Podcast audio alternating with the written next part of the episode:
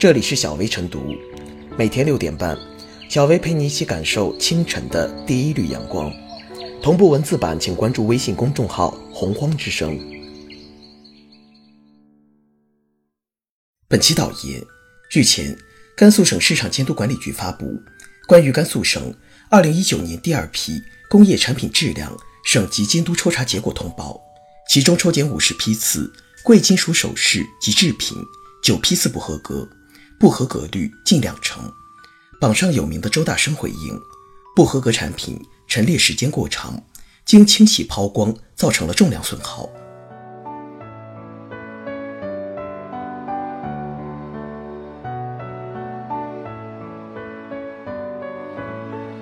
黄金饰品缺斤短两，重量真是喜没的。欲谢之责，何患无辞？如此解释显然难有说服力。首先。加盟店所卖商品本应对品牌负责，不能有利益便均沾，出问题就推责。其次，即使品牌黄金饰品等确实存在清洗损耗的说法或可能，那么负责任的做法也应是每次清洗后最终消失时据实称量和标识。我国价格法规定，经营者销售、收购商品和提供服务，应当按照。政府价格主管部门的规定明码标价，注明商品的品名、产地、规格、等级、计价单位、价格或者服务的项目、收费标准等有关情况。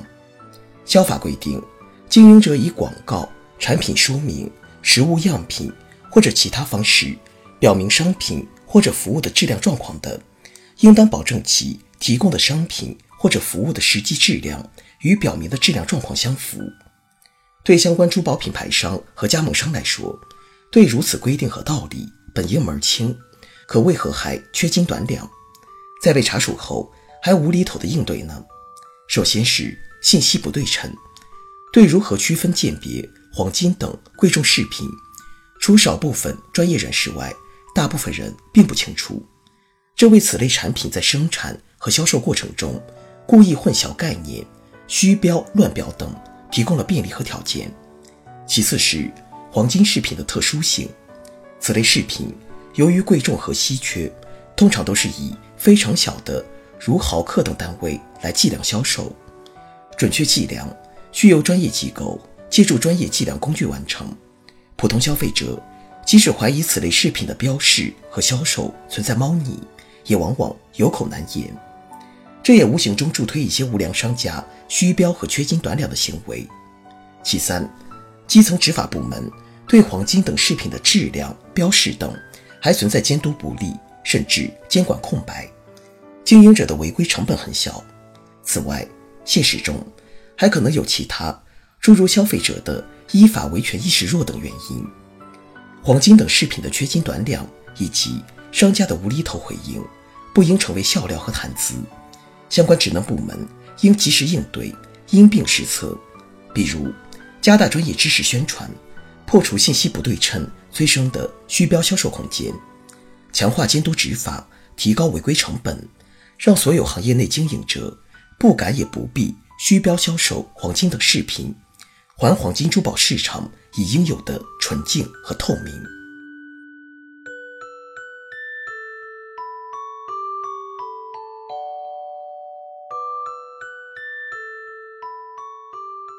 贵金属制品缺斤短两，洗掉的是信誉。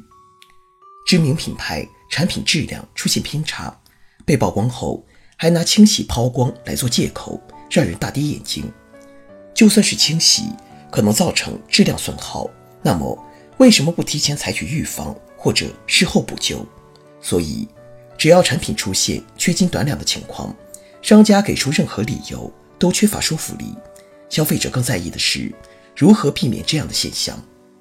抽查近两成的不合格率，说明类似现象还比较普遍，可以说是行业顽疾。早前，央视三幺五晚会就曾报道过周大生的黄金参衣，当时周大生董事长出面道歉，称将严格把关，让消费者放心。如今又出现质量不合格的问题，让人怎么能放心呢？对于这些屡教不改的企业，消费者大不了用脚投票，企业不对自我严格要求，不把信誉放在首位的后果，市场上早有无数的经验教训，无需赘言。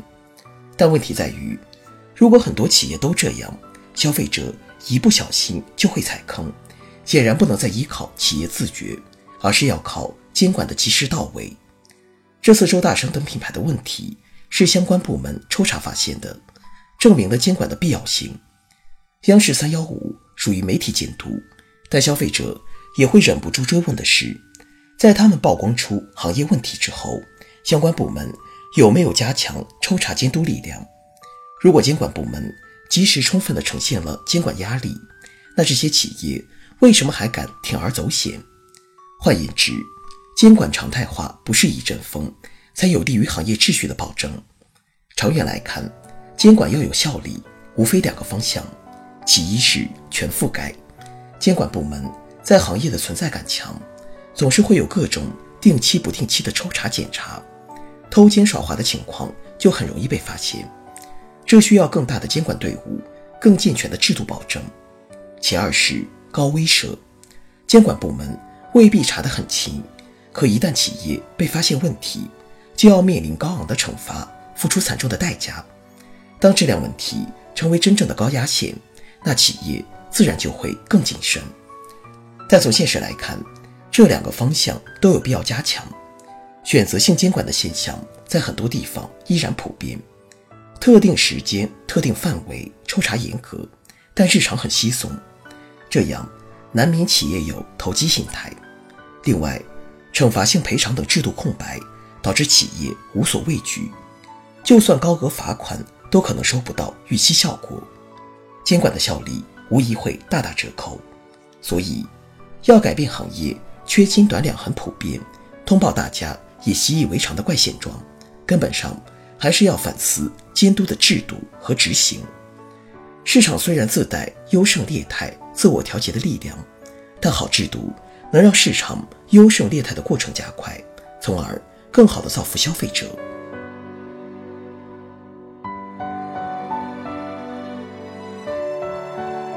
最后是小薇复言，黄金重量洗掉了一说，不管是真相还是扯谎，终究都让消费者变得更为不安。让贵金属制售行业重拾秩序，有赖于更高品质、更严格的质量抽检，依赖于更成熟的市场化第三方检测，依赖于对消费者索赔权的全方位力挺。唯有如此，才可倒逼全行业自重自律。